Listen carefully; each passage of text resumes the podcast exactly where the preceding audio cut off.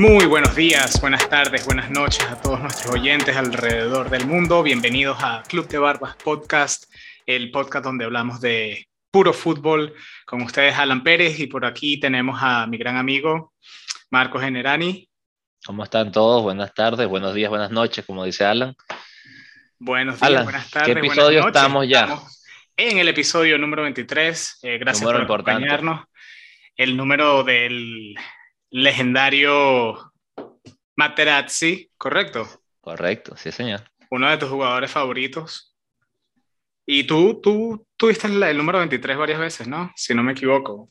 ¿Tú sabes el 3? Eh, usé el 3, el 23 sí lo usé, no tanto como me hubiera gustado.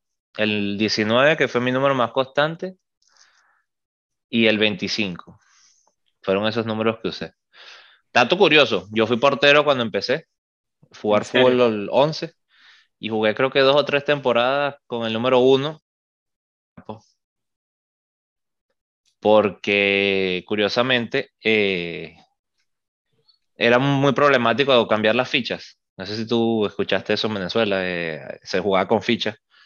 Y entonces la ficha salía tu número y era problemático. Entonces, como cambié de portero a central, jugué dos o tres años con el número uno.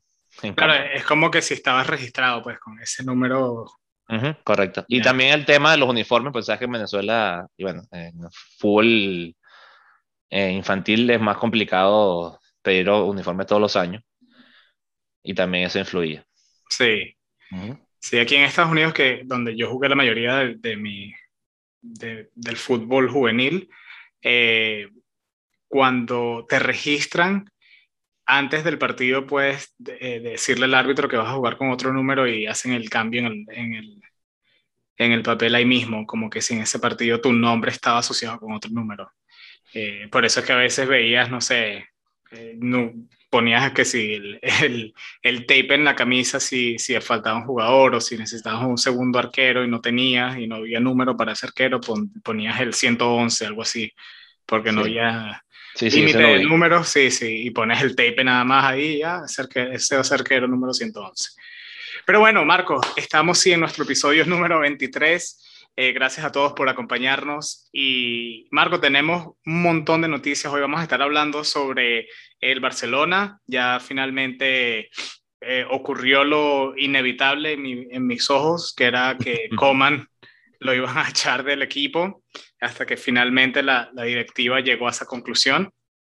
Vamos a estar hablando de eso, vamos a estar hablando de el entrenador que, el nombre que más se está asociando con el Barcelona, que sería Xavi, otro legendario del fútbol. Eh, también vamos a estar hablando el fin de semana de la lesión de Agüero, eh, otro cambio de entrenador con el Tottenham y, y, vamos a estar hablando también un poquito del fútbol italiano con el partido de la Roma contra el Milan, que fue un partido para mí emocionante, hubo de todo, polémica, hubo goles bonitos, hubo eh, decisiones del VAR, hubo de todo. Y antes de empezar, eh, Marco, tú y yo tenemos eh, una competencia que, que, está andando. y, te voy perdiendo. Y vas perdiendo, es verdad. Gracias por, por ponerlo en récord de que estás perdiendo y, ser honesto. Te tengo la pregunta, voy a empezar yo de una vez para hacer la pregunta trivia, a ver qué tan listo. Y, tiene que ver con la, con la pregunta trivia de la semana que le hacemos al público. ¿Cuántas, ¿Cuántos títulos, cuántos títulos ha ganado el Inter de Milán de la Serie? Wow, ahí me agarraste. No me vas a dar. Eh, te doy una pista, te doy una pista. Y te doy opciones, está bien, te doy opciones. La primera, la pista es de que son los, eh, es el segundo equipo con más títulos de Italia. eso sí, eso sí. Después de la Juventus. La Juventus tiene 36, esa es la pista.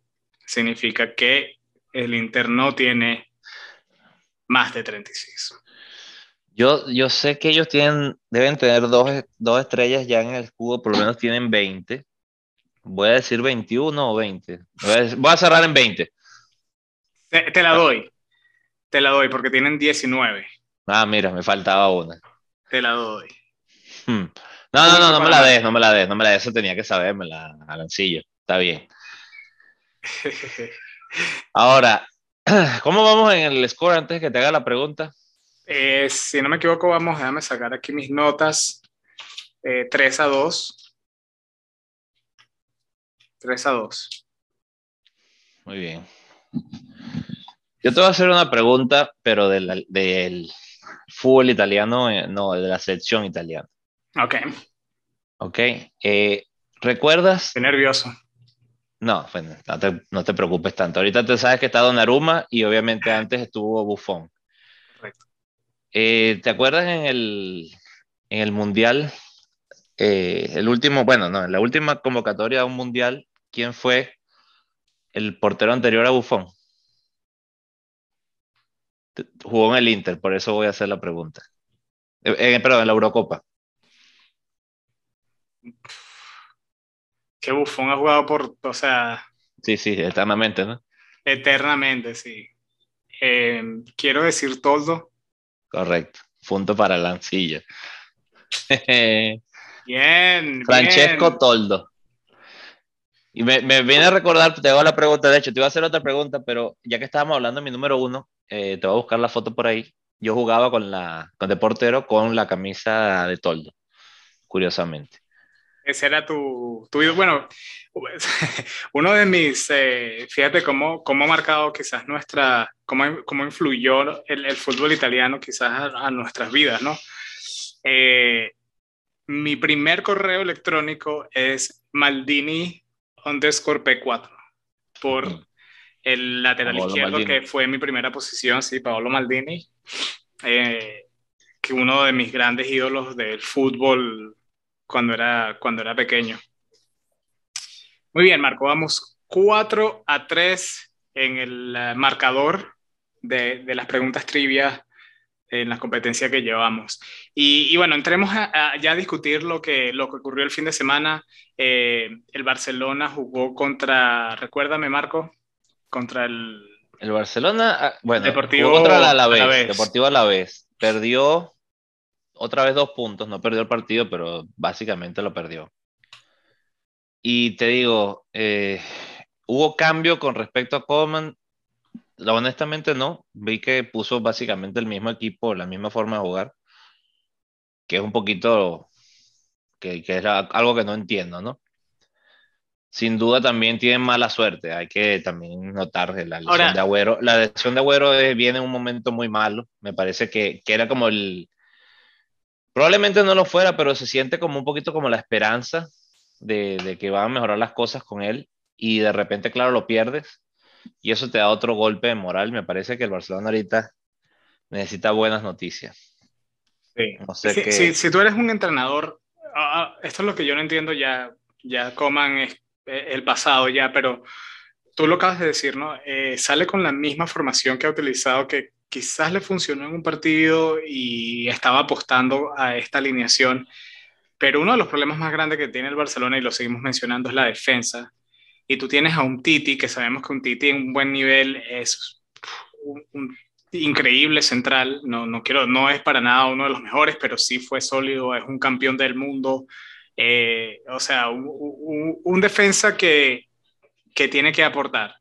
Y, igual, igual que el inglés, tú piensas, por ejemplo, a mí me parece que Eric García es, no está al nivel que debería estar para ser un titular.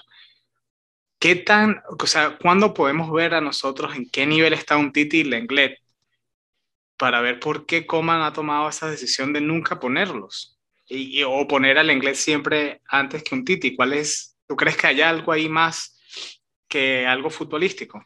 Yo creo que sí, Alan. Tiene que ser un tema de disciplina o un tema de disposición del jugador. Es un poco el caso de Ricky Puch también, que jugó el otro día. De verdad te voy a decir que le puso corazón porque fútbol no pusieron mucho, sobre todo al final del partido, sino era más a lo que salga.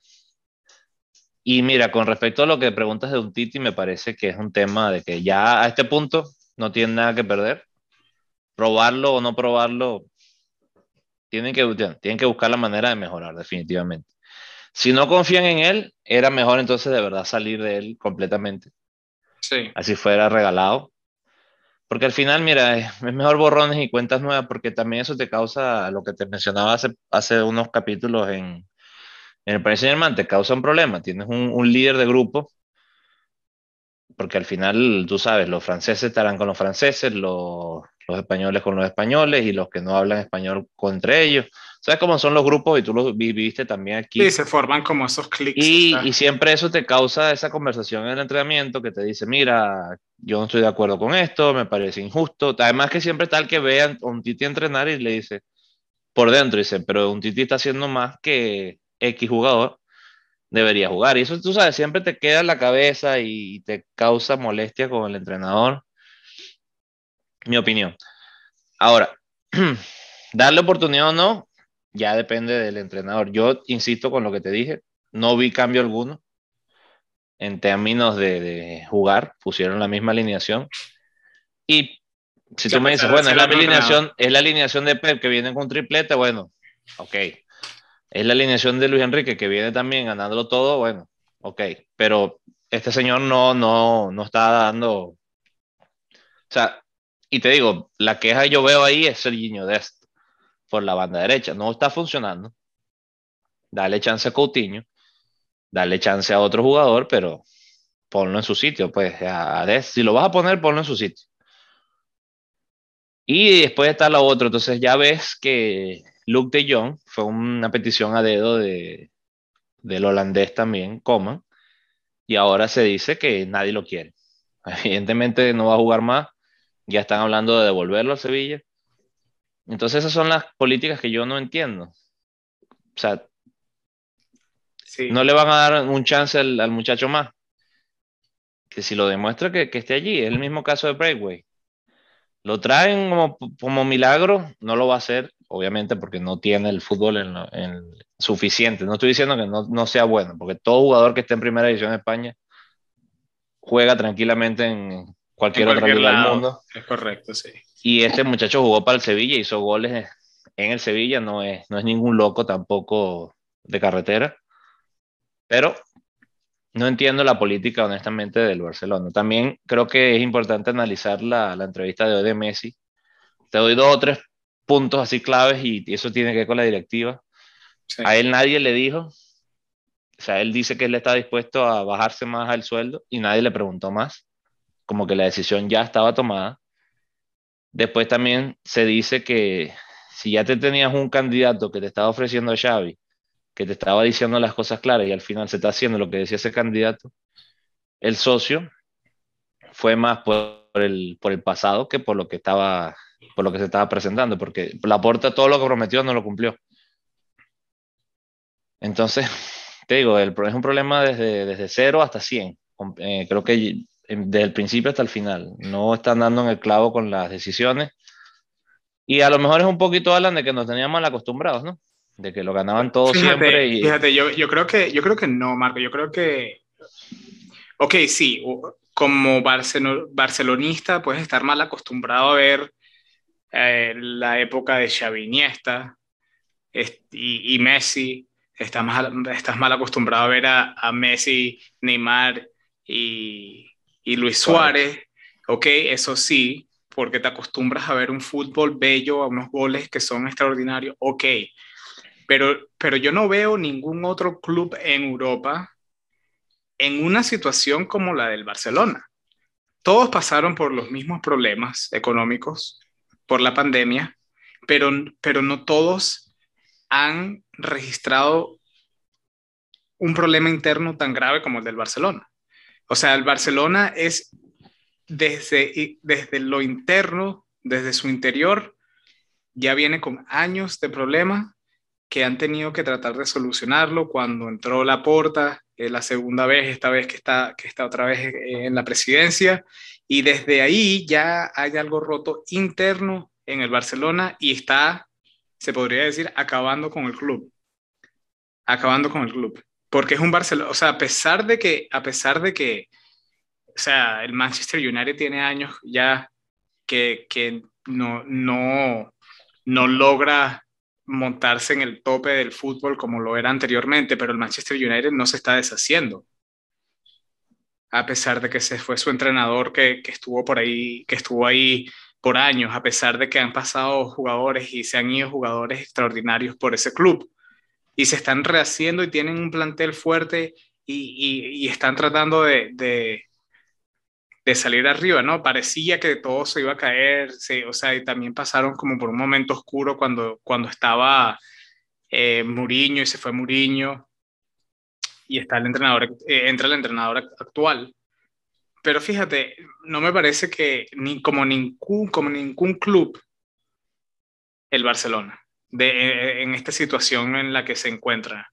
No, también hay que agregarle la mala suerte que tiene de las lesiones, eh, pero igual me parece que no, no, no se compara el Barcelona con, con, todos los problemas que tiene con los otros, con los otros clubes.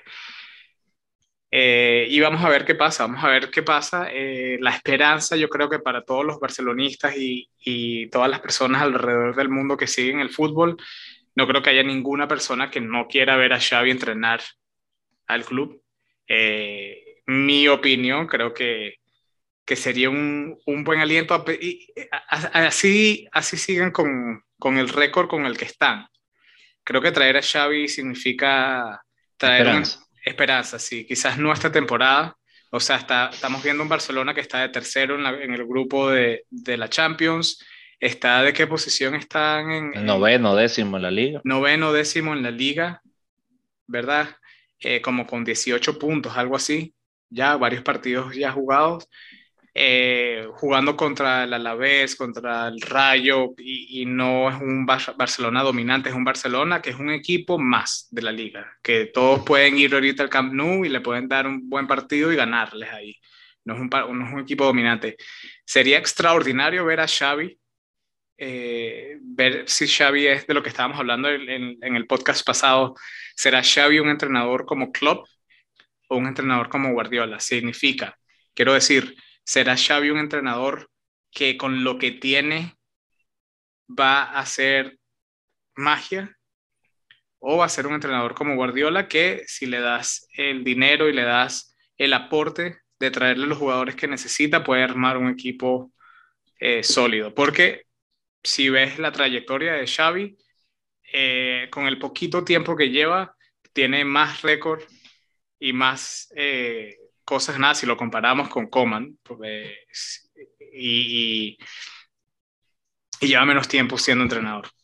Eh, eh, para mí, no, los trofeos no lo es todo, pero sí, sí demuestra, de, o sea, si tú ves el equipo de él eh, en Qatar jugar, tienen, tienen, juegan a algo, tienen su, tienen su identidad en todos los partidos. Si no has podido meterte a ver las personas que están escuchando, métanse a ver el, el equipo de Xavi eh, en YouTube o vean partidos repetidos en donde se puedan encontrar y, y van a ver que, que, el equipo tiene un sistema, el equipo tiene, está establecido y, y no es nada más de, no es suerte. Mira, eh, con respecto a eso, yo he visto también, no solamente eso, no, la verdad que no he tenido chance de ver esos partidos como tú dices, voy, a hacerte caso, voy a hacerte caso del Al-Sad. Ajá, el. Ahora, lo que sí te digo es que he visto muchas cosas que dan a entender que eh, Xavi sabe de fútbol. No, no, obviamente no jugarlo, porque jugarlo creo que nos queda claro a todos, pero entiende el deporte. Que a veces no es fácil hacer esa línea. Pues mucha gente sabe de fútbol, más no sabe jugarlo. Hay gente que sabe jugarlo y no entiende de fútbol, que, que, que parece tonto, pero es verdad. Él, sigue las directrices, lo tiene naturales, pero si lo pones a hacer un plan, a tener una idea, no, no le sale.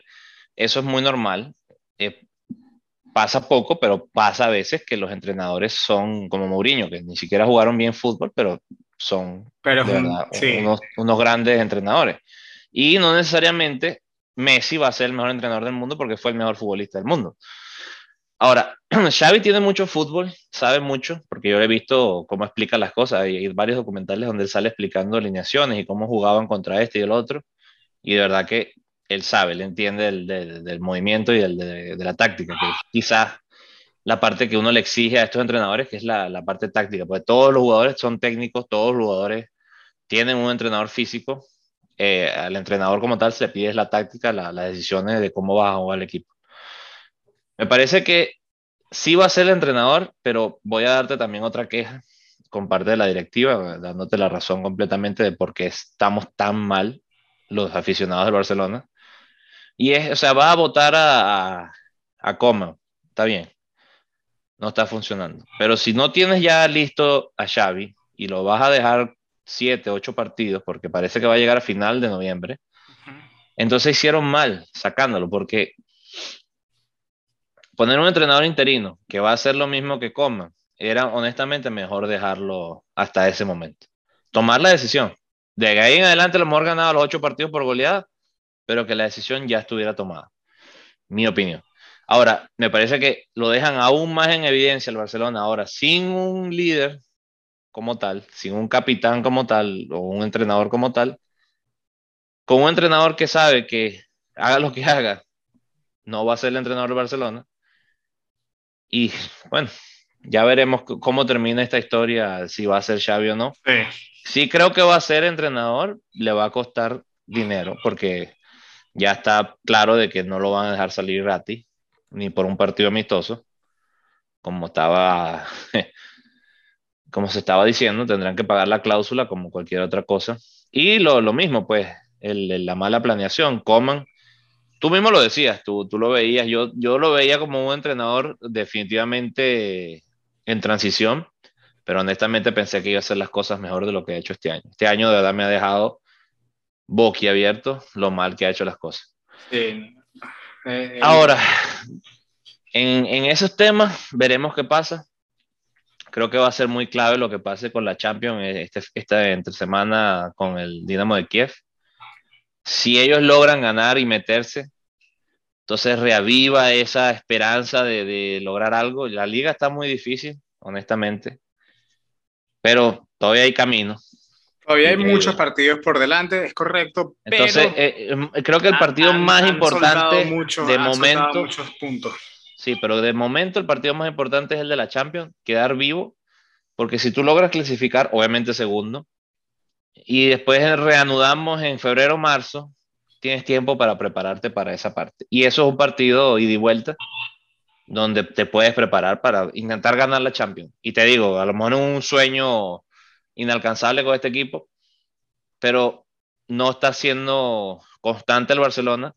Entonces, bueno, vamos a pensar que al no ser constante, podemos prepararnos cada 15 días para un partido bueno y lograr a lo mejor llegar lejos en la Champions. Mi plan, si yo fuera el entrenador de Barcelona ahorita. Obviamente sin, sin dejar la liga rendida, ¿no?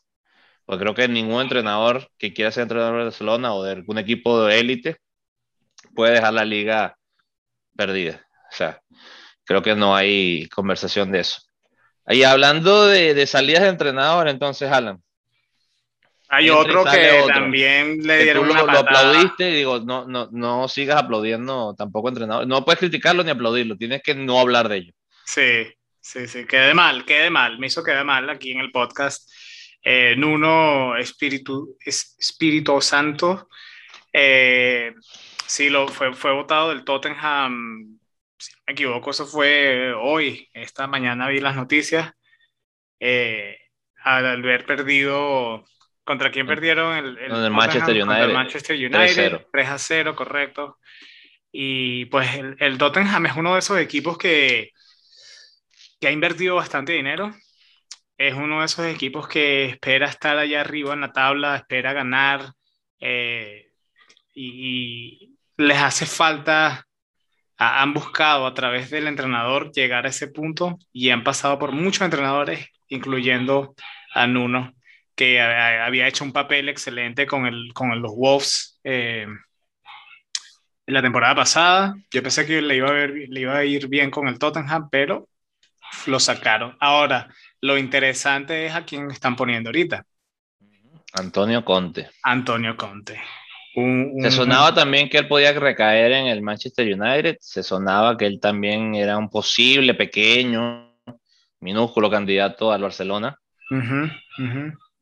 Y bueno, mira, vamos a ver ahora un Tottenham con otra vez un estilo italiano, mm, viene de salir de Mourinho. A mí, lo que, me decir que, es bastante italiano. Sí, pero a mí lo que me gusta de Conte es de que él no tiene esa, eh, eh, como que él no está aferrado a una alineación, él sí tiene como su estilo de juego, su sistema, pero él es de esos entrenadores que, que tácticamente acomoda el equipo con las piezas que tiene muy, muy bien y, no, no, tiene miedo con jugar con tres defensas o, cinco atrás o cambiar la alineación de acuerdo a lo que él tiene y, y siempre hace que los equipos den pelea. Eh, no sé si tuviste chance también de ver el partido del Tottenham contra el Manchester United. Estuvo bueno por los primeros 45 minutos, estuvo cerrado, estuvo tú a tú. Digo, bien mala suerte este señor eh, Bruno Espíritu Santo, porque te digo, mira, son... Ese fue, un partido que, que, que habían dos posiciones de entrenadores que estaban como Sí. Como al fútbol. Era como un jaque, era un jaque, un doble jaque. Si perdía Manchester United, creo que se iba el otro entrenador. Creo que Conte estaba, estaba esperando a ver qué iba a entrenar. Conte estaba eligiendo cuál de los dos perdía. Y te digo, fue, fue curioso porque, honestamente, fue más, obviamente, el, el United cristiano está de verdad. Cuando, cuando él agarra esas, esos momentos fútbol, no hay nada que hacer no sé si viste el gol de Cristiano, o sea, de primera en el aire, o sea, está en otro, eh, obviamente está en otra página y el, el, Tottenham tiene que entender eso. Hasta ahí puedes revivirte, pero de ahí en adelante le faltó al, al Tottenham. Son es muy buen jugador, eh, el mismo Harry Kane. Eh, pueden solucionarlo, tienen, tienen una plantilla, a lo mejor no para ser campeones, pero sí tienen una plantilla para luchar por algo. Y vamos a ver, Antonio Conte hizo el milagro de sacar a la Juventus del campeonato de Italia y meter otra vez al Inter en, los papeles. Ahorita le toca su, su prueba nueva en, Inglaterra. Creo que él ya estuvo en el Chelsea, si no me falla la memoria. Sí, Y no le fue nada bien. O sea, le fue bien, pero no supo manejar el grupo. Sí, no, no fue lo que, los temas, los temas culturales siempre son muy, muy interesantes en estos temas de, de, cómo se acoplan, ¿no? Él no habla muy bien inglés, estos jugadores todos hablan inglés, cero jugadores van a hablar italiano, eso sí se lo puedo decir yo de una vez a Antonio Conte. Pero mira, vamos a ver, vamos a darle chance. Ahora me parece que, que él puede que él puede mejorar algo. o sea, creo que en papel es mejor entrenador él que, que Bruno. sí, bueno, tiene, tiene creo que como más, experiencia, sí. Sí, sí, sí, definitivamente. Y, me gusta, me gusta que, que, la Premier League, que ya es una Premier League, o sea, es una cosa insólita, los equipos que hay, el fútbol que hay. Eh, y la sorpresa, porque fíjate, este fin de semana está ganando 2-0 el Liverpool en, en, en un momento del partido y de repente el Brighton, que está ahí metido en los papeles, la sorpresa del año definitivamente en todas las ligas, creo que es el Brighton, está empatando 2-2 contra el Liverpool, contra el, el, Super Liverpool de paso, porque tiene un equipazo. Y las sorpresas, ¿no? También pierde el City. Estamos ya, bueno, ya en este podcast no hablamos del Arsenal. Tiene que hacerse de, de, nombre otra vez, de ganar partidos y volver a, a la, a la élite. El mismo Arteta también, ahora que lo estábamos mencionando, pensando en él, candidato al Barcelona, no lo veo. Yo creo que está entre Xavi y, Robert Martínez en el del, del, de Bélgica. Yo creo que no va a salir de allí. Claro, Robert Martínez tiene que estar pensándoselo, ¿no? Tanto trabaja con Bélgica y es cerca del Mundial y tú no sabes qué puede pasar en ese Mundial no creo que vaya a ser otro que no sea Xavi. Pensándolo en frío, de verdad. sí, tiene que ser Xavi. Por, por, lo que yo he leído en las noticias, en el mundo de las noticias, es de que ya eso está como, como hecho, finalizado. Y la última noticia que vi fue que el presidente del equipo de Al-Sad está pidiendo que vaya la puerta eh, él físicamente a terminar y firmar los documentos que culturalmente en, en Qatar es de buena manera, es, un demostrar respeto de que estén dos personas del mismo nivel firmando los papeles y parece que, bueno, que a ver si la portaba o no, yo no sé. Bueno, pero es que no tiene ninguna manera de, aguantar a Xavi. O sea, e, eso, eso es... No sé qué habrá como pensar, Mira, como pensar que tú puedes aguantar a un jugador de Alza para ir al Barcelona, lo mismo pasa con el entrenador. Eso no, eso no pasa. No, no existe una fórmula matemática que tú digas, mira, no, Xavi no sale de ahí. O sea, sí, no, pero digo, obviamente ellos van a tener que, ellos van a tratar de absorber todo el dinero que puedan súper entendible. Y bueno, lo veremos. Bueno, Alan, vamos a hablar un poquito de la liga italiana porque también merece tocar este tema con lo bien que se está jugando y dos equipos que están arrasando en Italia. Tienen 10 victorias y un empate ambos. Están de primero y, si comparamos esto con, por ejemplo, Francia, que tiene al Paris Saint Germain de líder con 7 puntos de ventaja, es curioso porque con muchísimo menos esfuerzo están primeros indiscutidos. Dame un poquito de tu, de tu perspectiva, que tú eres un romanista de este partido.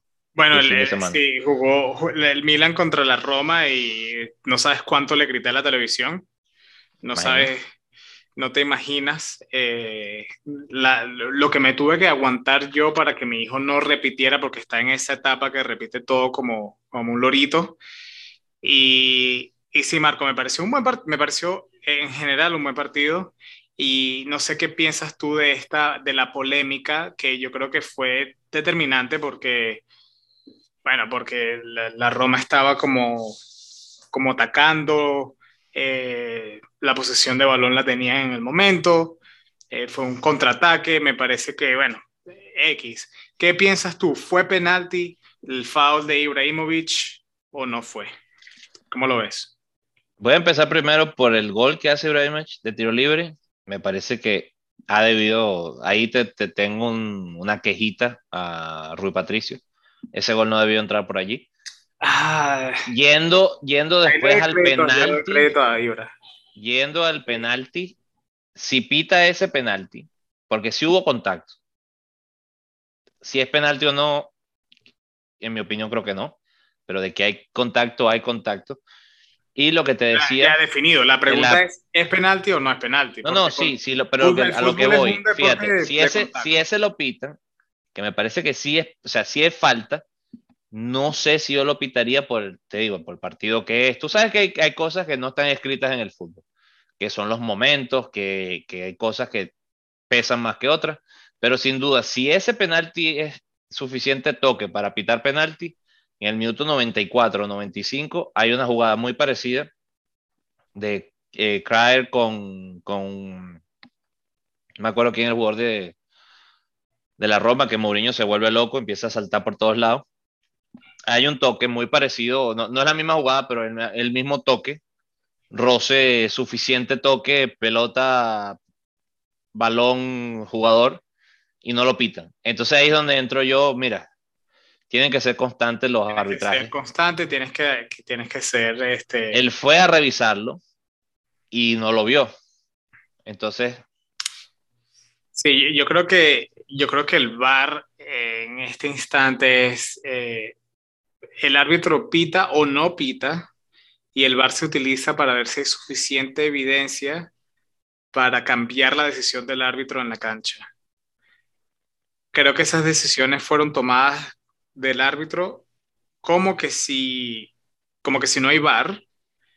Y él, al ver las cámaras, decidió no cambiar nada, como que, bueno, no, como que si no, como que si no hubo bar, porque si, si yo creo que si hubiese, hubiesen eh, utilizado el bar y hubiesen visto bien así, ok, jugada de tiempo lento, vamos a ponerle pausa aquí, el, la jugada de Ibrahimovic no hubiese sido penal o viceversa, hubiesen dado los dos penales. Yo creo que por Pienso eso. Pienso que sí eran penal los dos. En Pienso que mi opinión, no hay penal. Me parece que eh, le quitaron la. Le, sí hay un contacto porque va con el cuerpo, o sea, tú estás yendo en, en velocidad, a velocidad rápida, tú estás yendo contra Ibrahimovic.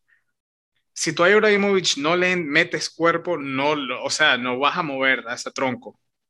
¿Me entiendes? Piensa, si lo piensas como defensa, a mí me parece que él fue, entró duro y al entrar duro después va, quita la pelota. O sea, indudablemente quita la pelota. Es como, y, y, al quitar la pelota y entrar duro, barre también a Ibrahimovic. Como cualquier jugada que tú te barres, tú le das a la pelota y, y, tú, y, arrasas al jugador y, ya, no pasó nada. Pienso que no fue penal. Y también la, serie es la serie se juega un poquito más defensivo. así, se, entra. En la, en la serie no me parece que fue penal. Lo dieron, lo acertaron. Pero honestamente te voy a decir una cosa. El Milan hasta el 2-0 fue más que la Roma. Fue más completo, hizo las cosas bien. Ibrahimovic estaba imparable. cuando, lo, quitaron, te digo, yo dije, no entiendo. Evidentemente, creo que es donde vamos a llegar. Tiene 40 años, hay que cuidarlo. El partido estaba 2-0, lo piensas en frío y dices, ok, pero es que el Milan se transformó entre, entre ese cambio y la expulsión, que te digo, yo he visto expulsiones torpes y eso porque no fue de maldad, no fue, fue simplemente torpeza de no saber qué hacer, tirar el cuerpo, ver lo que salga. Te digo, ni siquiera es que te digo, es una falta de amarilla, pero sí había que sacársela. Pero es que fue de mera torpeza. Sí, bueno, no, cuerpo encima al tipo, no, no, no. Pero no es que fue a hacerle daño, no es que fue, no, no, no, simplemente bloquear la pelota. Fue el último, último recurso que me queda, eh, tiré la caja completa. Sí, ese tipo de jugadas tú las haces si quizás estás dentro del área, es un gol claro, no sé. Eh, eh, tenía como dos o tres defensas alrededor de, de su equipo, no sé por qué, por qué hizo eso en Hernández. Ahora, eh, y, antes de, de, seguir hablando de otras cosas, ¿no? que estábamos hablando de, de, lo bien que jugó Ibrahimovic en este partido, ¿es Ibrahimovic el futbolista más olvidado en la historia del fútbol, porque siempre se habla de Messi y Ronaldo. Messi y Ronaldo. Messi tiene tantos años, está jugando a este nivel. Ronaldo, que la constancia, que la constancia. Ibrahimovic no tiene la misma constancia. Ibrahimovic es mayor que estos dos jugadores y ha estado en la sombra de estos dos jugadores desde ya por años. ¿Es el jugador más olvidado? Mira, creo que él merece un poquito más de, de títulos para el fútbol que tiene. Creo que nunca ha ganado la Champions, casi seguro. No ha ganado. De, hecho, no, la ha ganado. ha ganado todas las ligas que ha jugado. Eso, eso que te dice, bueno, Ibrahimovic es un jugador que ha estado en equipos constantes. ¿Buffon ha ganado la Champions? No. Ok. Pero a lo que iba, el Buffon es, un, es una persona súper constante que creo que se le recuerdan tres errores en su vida y es mucho y, ha ganado, y ha ganado campeonatos de constancia, ligas. Ahora, Ibrahimovic sí tiene partidos espectaculares, pero sí le vi también algún partido donde no la toca. Son pocos, obviamente, no, no voy a decir que, ah, qué crítica. Ahora, sí me lo recuerdo, me lo recuerdo en la Juventus. Me lo recuerdo en la Juventus de chamito, de, de, de, jovencito. No me lo recuerdo antes del Ajax, para serte honesto, yo era muy pequeño para, para yo ver el fútbol holandés, para serte bien honesto. Sí vi los, los highlights 50 veces los goles que hizo en el Ajax, pero verlo jugar, no. Sí me lo recuerdo en la Juventus, le tenía temor. O sea, tú sabías que si Ibrahimovic agarra la pelota, prepárate porque algo va a pasar. Con esa combinación con Del Piero en esa época, me parece que Nedved sí era un jugador importante. No era el mejor jugador del momento. Un poquito más adelante va para el Inter ya existe la figura de Messi, ya existe la figura de Ronaldo. Y entonces dices, bueno, compite con ellos. También estaba Rooney, si te acuerdas en ese momento. Rooney, de hecho, era el. Bueno, en esa época que siempre quedaba tercero en, la, en los balones de oro. Había muchos jugadores, eh, súper estrellas. Pero creo que sí, por constancia, porque tiene 20 años, tiene el 2002. Yo me, ven, por lo menos del 2000, a lo mejor 2002 no, pero desde el 2006 siendo importante. Creo que le hizo un gol muy fuerte a, Italia en el, el, 2002, un gol de taco en el Mundial. Que los eliminó, no, eso fue en la Euro. Bueno, pero, o sea, te estoy diciendo 2002, 2004, atrás, atrás, atrás. Ah, bueno, de hecho, lo eliminó fue Corea, sí, el 2004. Pero te digo, fue un jugador importante. Fue un jugador importante siempre la selección que tenía no puede ganar más de lo que ha hecho. Y si es olvidado o no, creo que la respuesta que te voy a dar es que sí está un poquito olvidado. No, no ha ganado más de lo que merece, sobre todo en títulos individuales. Algún balón de oro se le ha podido escurrir en algún momento de su carrera. Sí, sí, yo estoy de acuerdo contigo. Creo que si voy así en esa, en, en, en, el, en, la línea de tiempo como la que tú hiciste en la Juventus, era un, no, estaba joven todavía. Eh, creo que en esa época jugaba Trezeguet también en la Juventus. Sí, sí. O sea, creo que Ibrahimovic tenía mucha competencia por delante de él. Se va al Inter, creo que en el Inter era imparable. No, no era. O sea, súper imparable, impresionante. todavía es imparable, Alan, por lo que te digo, no, no era, todavía es. Después, pero mira todo lo que él hace. Después del Inter eh, se va a, al Barcelona, ¿verdad? Él tiene la mala suerte, y lo vamos a decir porque eh, creo que uno de sus primeros partidos fue contra el Real Madrid y uno de sus primeros goles fue un golazo me acuerdo claramente, un cruce. Zapatazo de, izquierda, sí. Y un bombazo de esos goles que él mete. Hubiera sido un juego de PlayStation y sale, sale fuego ese chute. Sí, sí, sí. ¿Me entiendes? Que, que, eso es un golazo, pero la gente no, o sea, en un clásico, ¿me entiendes? O sea, un nivel alto. De hecho, creo que para mí el mejor gol que hizo con el Barcelona. Yo también creo. Ah, él metió bastantes goles a pesar de que jugó poco porque, porque se sabe que hubo problemas internos con él y, y Guardiola. Y por eso es que se termina yendo, se va y si no me equivoco... Paris Saint Germain. Se va al Paris Saint Germain, correcto. El Paris Saint Germain, él es uno de sus primeras estrellas del Paris Saint Germain que bate récord en Francia de goles, juega varias temporadas allí, ayuda al Paris Saint Germain a, establecer ese, ese programa, esa visión que tiene el Paris Saint Germain para el futuro. Se va a jugar al Manchester United. No, no, te está saltando, te está saltando. Ibrahimovic jugó en el Milan, después jugó en Los Ángeles Galaxy, después creo que estuvo también a préstamo en el Milan y después sí, y después creo que vuelve al Milan. perdón, va al Manchester United y después va al Milan. Correcto, así es que sí, sí, sí, sí. Él va al Manchester United ya después de haber pasado por la MLS y correcto, y después va al Milan. fíjate, fíjate, eh, va al Barcelona, después de ahí va al Milan, después del Milan es el que lo compra el Paris Saint Germain con el, por el proyecto que empieza con él y después va a Los Ángeles Galaxy y vuelve prestado a veces con el Milan, si no me equivoco. Después pasa al Manchester United, mi hermano, y después retorno al Milan.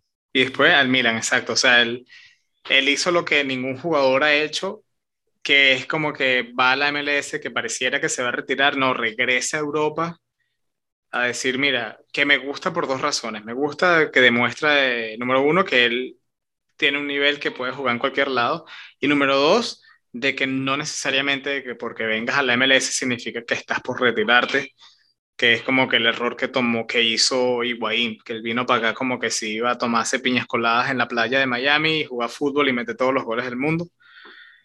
Este, y, bueno, eh, así eso, esas dos cosas me gustan. Y lo podemos ver a los 40 años jugando el fin de semana contra la Roma, metiendo, o sea, el, gol que le anularon, Marco, y, y, a todos los que nos están escuchando, si no han podido ver, por favor vean el gol que metió, que se lo anularon por offsides, por fuera de juego. Eh, o, sea, un pase largo, la para de pecho, le da la volea, la pelota nunca toca el piso, o sea, un golazo, ¿me entiendes? Ganándole la espalda al defensa todavía velocidad. Y, y, por qué no ponemos, por qué no se escucha más de Ibrahimovic? Se escucha por su personalidad, por, por la persona que, que él hace cuando lo entrevistan y es bastante cómico, pero, pero su fútbol es algo que, que es muy poco hablado y lamentablemente no se compara tanto con Messi y Ronaldo, porque bueno, porque Messi y Ronaldo fueron puestos en esa, en esa, como en ese nivel, ¿no? Pero yo creo que Ibrahimovic es uno de esos jugadores que está ahí cerquita, ahí cerquita y se tiene que hablar más de él. Y bueno, Marco, con eso eh, vamos a nuestro, a nuestro segmento de la pregunta trivia de la semana. La semana pasada hicimos una sobre, sobre la Serie A, ya que la Serie A se está poniendo interesante nuevamente. Tenemos estos dos equipos que están, eh, en sus ligas, como una liga aparte, eh, jugando muy bien, que es el Napoli y el Milan. Pero la pregunta fue que ¿cuándo, ¿cuándo fue la última vez que el Napoli ganó el Scudetto? ¿Tuviste chance de averiguarlo, Alan? Tuve chance de mirar, de buscar, analizar eh, la pregunta, sí. Y ya hace rato. 1990. ¿Te acuerdas algo, algo, algún otro dato histórico en esas fechas? Eh, histórico del, bueno, quizás para el mundo entero es importante porque ya esa persona tiene un podcast, las dos personas tienen un podcast, ese es el año que nacimos nosotros. Imagínense ustedes, ¿no? Así de tanto tiempo pasado Nápoles que no gana y nos estoy diciendo también viejos, estamos viejos, y ah, Napoli tiene chance de, después de 30, 31 años, de volver a, a ganar un título en Italia. Y bueno, al parecer la persona, el equipo que tienen que batir este año va a ser el Milan. Vamos a ver cómo, qué, qué ocurre con eso. Y bueno, Marco, ¿tienes la pregunta de la nueva semana? Sí, iba a ser, como siempre, empiezo con una idea. Hoy de verdad que creo que vamos a dedicarle esta pregunta a Slatan. La voy a cambiar. Estaba ahorita pensando en datos que me acuerdo yo de, de él, de, de, Chamo. Y creo que vale la pena mencionar que él ha tenido siempre números súper interesantes en los equipos donde ha ido, ¿no? Siempre han sido números estelares, estelares, perdón. Te voy a preguntar, quizás el menos estelar que él ha tenido fue en la Juventus. La pregunta de esta semana es, ¿con qué número debuta y juega Zlatan Ibrahimovic en la Juventus de Turín? Muy bien. Eh, esa pregunta, menos mal que no me la haces para nuestra competencia, porque no tengo la menor idea de qué número.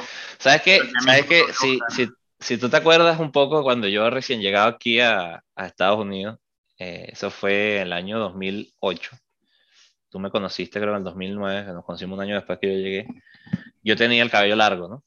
Ajá. Y, y en esa época yo estaba, bueno, delgado, era alto y esbelto, ya eso ha cambiado y una de mis, curiosidades es que a mí me decían, también Arizón, como él, me decían que yo me parecía mucho físicamente a, Zlatan Ibrahimovic. Y de hecho, me compré la camisa del Inter en la época que él jugaba en el Inter con, la, con el nombre de él. Con el nombre de pocas veces, pocas veces fui a comprar, eh, bueno, ya después de que agarré cierta edad, compraba las camisas sin los, sin los números y la gente atrás porque me parecía que era, ¿sabes? La compras hoy, mañana no están. Pero la de él me la compré. A mí me gustaba mucho el estilo de juego de él. Buen dato. Entonces que no tenía nada que ver con mi juego, ¿no? Pues yo era defensa central. Sí. Pero mira, la verdad que ha sido ah, unos cuantos años de viendo fútbol. La verdad que, que este podcast sí nos ha traído buenos recuerdos es, es recordar todas esas cosas de... Esos detallitos de, de, de la historia del fútbol que, esos pedacitos que nos ha dejado la vida en, el recuerdo para siempre. Muy bien, Marco. Y para recordarle a todos los que nos escuchan, eh, esas preguntas de la semana, las preguntas trivias, nos las pueden responder a través de nuestro Twitter. Eh, se llama Club de Barbas Podcast. O el nombre, si utilizan el, el arroba, eh, sería arroba Club de Barbas 1. Nos pueden encontrar, hacemos la pregunta de la semana, y también eh, tratamos lo mejor posible de estar al día con noticias o partidos del fin de semana que estamos viendo eh, en vivo. Y también la nueva manera de responder la pregunta es a través, si escuchan el podcast por Spotify, a través de Spotify, eh, pueden responder a través del mismo episodio, van a tener opción de responder allí mismo donde, donde está el episodio número 23, la pregunta de la semana. Y con eso, Marco, eh, nos despedimos. Muchísimas gracias a todos por escucharnos un episodio más. Y como siempre recuerden, puro, fútbol.